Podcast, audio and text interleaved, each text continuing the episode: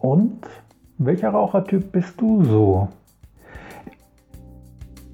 Also ich finde diese Frage so bedeutsam, wenn du mit dem Rauchen aufhören willst, dass ich mich heute damit gerne noch einmal beschäftige. Ja, da bist du ja. Und ich bin auch da. Also können wir beginnen. Ja, und wenn du das erste Mal hier bist, ich bin Uli, ich arbeite bei Hypnose Barnehmen in der Nähe von Berlin. In meiner Arbeit mit der Hypnose und in vielen Fällen in der Arbeit mit dem Jagercode unterstütze ich Menschen auf dem Weg in die Rauchfreiheit. Und was eigentlich so über allem drüber steht, geht es sehr viel um die Arbeit mit, ja, mit den verschiedensten Blockaden, die man so haben kann. Und dann werde ich immer mal wieder gefragt, sag mal, warum, warum arbeitest du so oft und gerne mit Rauchern? Für mich gibt es zwei Gründe. Zum einen erinnere ich mich sehr, sehr lebhaft daran, wie schwer es mir selber damals gefallen ist, endlich mit dem Wahnsinn des Rauchens Schluss zu machen.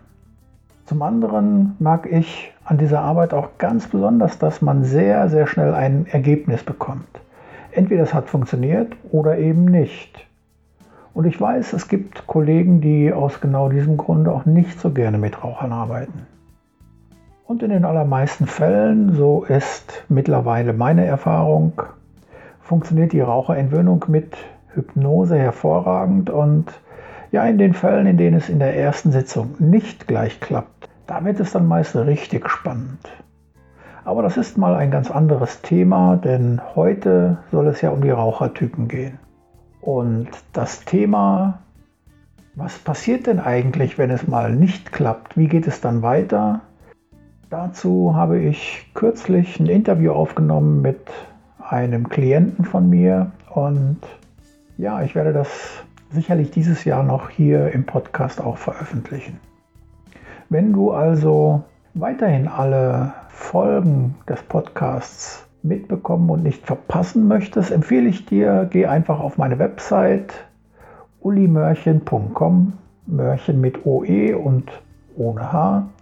Und ja, abonniere da einfach meine Infopost. Dann bekommst du alle weiteren Folgen direkt in dein E-Mail-Postfach geschickt. Ja, und mein letzter Blogbeitrag zum Thema Rauchertypen, der wird sehr, sehr oft abgerufen und deswegen habe ich mir überlegt, ich werde heute einfach nochmal ein paar Gedanken dazu hier im Podcast veröffentlichen. Ja, und als erstes steht ja mal ungefragt die Frage im Raum, warum, warum soll es eigentlich so bedeutsam sein, zu wissen, was für ein Rauchertyp du bist? Ich möchte dir dazu gerne mal ein Beispiel geben. In meiner Praxis habe ich festgestellt, dass doch sehr, sehr, sehr, sehr, sehr viele Menschen einfach Gewohnheitsraucher sind. Das heißt, die haben sich irgendwann angewöhnt zu rauchen, aus den unterschiedlichsten Gründen und haben eben einfach in erster Linie eine krasse Gewohnheit. Und wenn man sowas dann über Jahre und in vielen Fällen eben auch Jahrzehnte praktiziert, ja, dann stellt man das nicht mehr in Frage, oder? Und dann entstehen auch ganz automatische Verknüpfungen. Ich habe Stress, dann muss ich rauchen. Ich habe Pause, dann muss ich rauchen. Ich habe etwas geleistet, dann muss ich rauchen. Und das hinterfragt man mit der Zeit gar nicht mehr. Und diese Gewohnheitsraucher, die wissen oft auch ganz genau, zu welcher Uhrzeit sie morgen welche Zigarette rauchen werden. Ja, wenn ich morgen früh aufstehe, dann gibt es einen Kaffee, die erste Zigarette und dann noch die zweite. Und dann gehe ich aus dem Haus, mache mich auf den Weg zur Arbeit und wenn ich dann im Auto sitze und auf die Autobahnauffahrt auffahre, und das ist genau um 7.55 Uhr, dann zünde ich meine dritte Zigarette an. Und so zieht sich das manchmal durch den ganzen Tag. Und wie gesagt, da gibt es einfach krasse Gewohnheiten. Wenn man sich mit dem Thema Rauchertypen beschäftigt, dann findet man immer wieder so eine Einteilung von fünf verschiedenen Typen und ich finde die gar nicht so schlecht. Da wäre also als erstes mal der Stressraucher, der zweite ist der Gelegenheitsraucher, der dritte der Suchtraucher, der vierte der Genussraucher Und der fünfte der Kontroll- oder eben der Gewichtsraucher. Wenn also ein Mensch zu mir in die Praxis kommt und wir, wir stellen so im Vorgespräch fest, dass ja, dass er wohl eben wirklich in erster Linie mal so eine heftige Gewohnheit hat, dann, dann biete ich oft an, dass wir einfach nur eine Sitzung machen und in vielen Fällen, in den allermeisten Fällen würde ich sagen, ist das dann das Thema auch erledigt. Und nun gibt es aber eben auch Menschen, die, die haben einfach noch ganz andere Verknüpfungen mit ihren Zigaretten. Die haben sehr starke emotionale Verbindungen zu der Zigarette. Die haben zum Beispiel irgendwann mal erlebt, dass Rauchen für sie gefühlt Verbindung schafft. Das ist für viele Menschen der Grund, um überhaupt mit dem Rauchen anzufangen. Gerade so in jungen Jahren, in der Pubertät mit 13, 14, 15, da ist es ja so, dass man sich irgendwie von zu Hause wegorientiert und ja, man sucht irgendwie eine neue Truppe, eine neue Zugehörigkeit. Und damals war es eben so, die coolen Leute, die haben damals schon geraucht. Ja, und da wolltest auch vielleicht du ganz gerne dazugehören und hast einfach angefangen damit. Irgendwie völlig sinnfrei, aber du hast das natürlich nicht hinterfragt. Und am Anfang hast du sicherlich auch eine ganze Zeit gebraucht, um dich überhaupt erstmal an das Rauchen zu gewöhnen, das auszuhalten, dich Tag für Tag mit Nikotin zu vergiften und eben nicht nur Nikotin, sondern all die anderen vielen, vielen Stoffe, die da mit reingepanscht werden in die Zigaretten. Ja, und irgendwann hast du dich gewöhnt und hast das erstmal nicht mehr hinterfragt. Vielleicht warst du auch mit dem Gedanken unterwegs, na, ich kann ja jederzeit aufhören, das ist ja kein Problem. Und wenn du dann angefangen hast mit dem Aufhören, hat das vielleicht sogar wunderbar geklappt. Und genau das ist das Problem. Denn wenn das so leicht geht, dann ja, dann kann ich ja ruhig nochmal rauchen. So, und jetzt sitzt du in der Falle. Denn danach aufzuhören, das kann vermutlich jeder Einzelne, der mit dem Rauchen aufgehört hat, bestätigen. Danach wieder aufzuhören, das ist eine ganz andere Nummer. Das ist verdammt schwer. Gerade kürzlich habe ich mal wieder erlebt, dass jemand, eine Frau, die, die aufhören wollte zu rauchen, der Meinung war, mit einer Sitzung auszukommen und eben genau dieser Gewohnheitsraucher zu sein. Und ich hatte so meine Zweifel daran, habe mich aber so ein bisschen überreden lassen, mit ihr zu arbeiten. Und was passiert ist, das war schon ganz interessant. Die Sitzung hat wunderbar funktioniert. Sie hat spannende Erlebnisse gehabt in der Hypnose und ist dann nach Hause gefahren und hat sich so richtig schön schlechte Laune gemacht. Sie hat sich richtig schön reingesteigert in diese schlechte Laune. Und ihr Mann, der war natürlich schnell ziemlich verzweifelt. Ja, und was passiert da? Für diese Frau war es unendlich wichtig, in keinem Fall auch nur ein Kilo oder zwei Kilo zuzunehmen. Und allein aus der Angst heraus, dass genau dieses passieren kann, hat sie sich so lange schlechte Laune gemacht, bis sie sich selber und eben bis auch ihr Mann ihr zugestanden hat, nein, dann rauch doch lieber wieder. Ob sie das bewusst gemacht hat? Nein, das glaube ich nicht. Ich denke, sie ist sich bis heute noch nicht so im Klaren darüber, was da eigentlich so passiert ist und das ist ja auch okay so.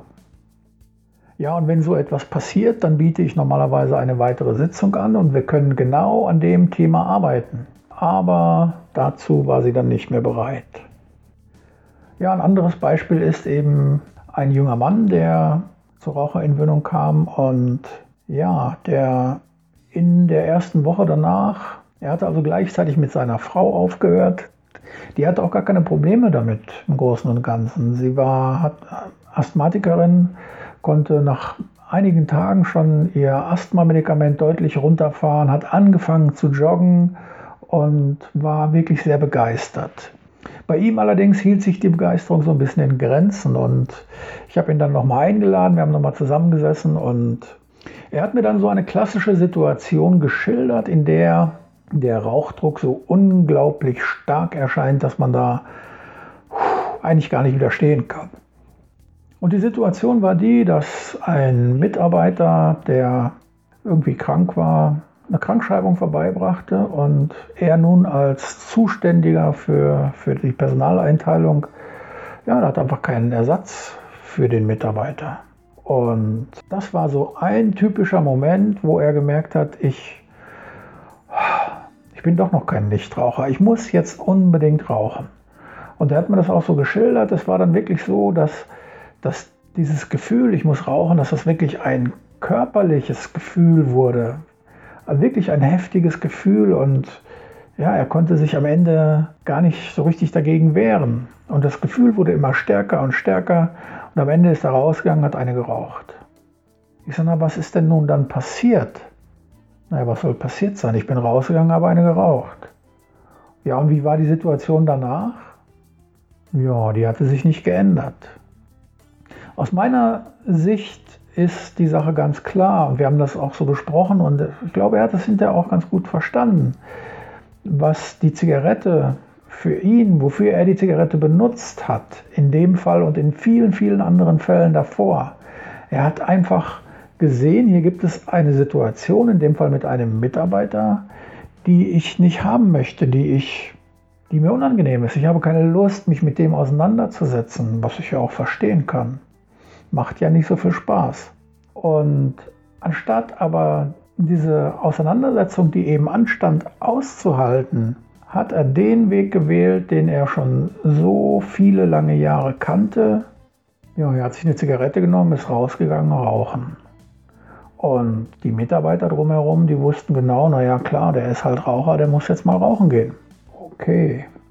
Das Spannende an dieser Geschichte war aber, wir haben das Ganze dann wirklich mal ausführlich betrachtet und haben geguckt, was da genau dahinter steckt. Und es ist immer so ein Gefühl, was uns treibt, ein Gefühl, was uns im Leben antreibt, dieses oder jenes zu tun oder eben auch nicht zu tun. Denn wenn du beispielsweise depressive Verstimmung hast, ist das auch ein Gefühl und dann wirst du wahrscheinlich nichts tun, sondern einfach im Bett liegen bleiben. Und in seinem Fall war das Ganze eben ein klassisches Vermeidungsverhalten. Ja, und das Spannende ist, man kann eben in der Hypnose nicht nur mit Suggestionen arbeiten, sondern zum Beispiel auch mit Regression. Das heißt, man kann, wenn man sich auf hypnotische Trance gut einlässt, tatsächlich im Leben zurückgehen sozusagen und bestimmte Dinge im Leben noch einmal erleben. Und gerade die Dinge, die einen irgendwann mal besonders emotional berührt haben, die sind abgespeichert. Die können wir nochmal abrufen. Und genau das haben wir getan. Und ja, wir kamen in einer Situation in seiner Kindheit an, die eigentlich völlig banal war, aber scheinbar der Auslöser dafür, dass er sich immer wieder so verhalten hat. Und wenn man diese Situation von früher gefunden hat, dann ja, dann kann man die nochmal neu bewerten als Erwachsener. Denn damals, als er zwei, drei Jahre alt war, da ja, als Kind kann man bestimmte Situationen nicht verstehen, beziehungsweise man nimmt, versteht sie anders, nimmt sie anders wahr. Und wenn man nun aus Erwachsenensicht noch einmal darauf schaut, dann, ja, dann hat der Spruch, es ist nie zu spät für eine schöne Kindheit, nochmal eine ganz besondere Bedeutung. Ja, und allein an diesem Beispiel kannst du schon sehen, es kann schon sehr, sehr sinnvoll sein, einfach mal herauszufinden, was für ein Rauchertyp bin ich denn eigentlich? Bin ich wirklich der, der sich nur daran gewöhnt hat? Bin ich der, der in Stresssituationen ohne Zigarette nicht auszudenken glaubt? Oder bin ich der Suchtraucher? Oder ist es für mich der Genuss? Oder muss ich bestimmte Dinge in meinem Leben, zum Beispiel auch mein Gewicht, mit Hilfe der Zigarette kontrollieren? Ja, und für mich ist es auch absolut logisch, wenn es so viele unterschiedliche Rauchertypen gibt, dann brauchen die einfach einen unterschiedlichen Weg, um endlich wieder Nichtraucher zu werden. Einen dieser Typen habe ich ja schon mal etwas detaillierter vorgestellt. Das ist der Stressraucher. Du findest den Beitrag vor diesem Beitrag. Und in der nächsten Folge soll es mal darum gehen, wie kann ich denn eigentlich herausfinden, was für ein Rauchertyp ich bin? Wie kann ich herausfinden, warum ich in bestimmten Situationen so dringend rauchen muss? Und wenn ich das verstanden habe, dass es vielleicht gar nicht nur die Gewohnheit ist, sondern dass ja, dass so ein bestimmtes starkes Gefühl dahinter steckt, was dich immer und immer wieder dazu treibt, jetzt doch nochmal eine Zigarette anzuzünden.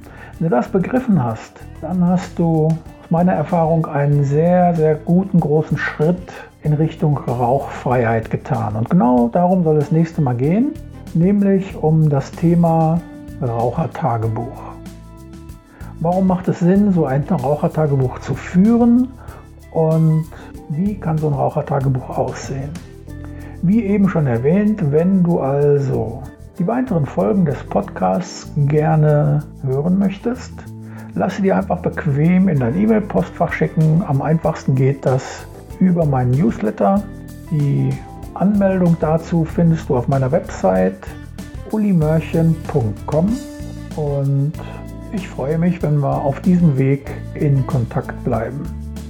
Ich hoffe, der Beitrag heute über die Rauchertypen ja, bringt dir vielleicht ein paar gute Gedanken in den Kopf, die dich weiterbringen auf dem Weg zum Nichtraucher. Und ja, freue mich, wenn du auch beim nächsten Mal wieder dabei bist. In diesem Sinne, eine gute Woche weiterhin. Viele Grüße aus der herbstlichen Schorfheide. Bis dahin, alles Gute für dich.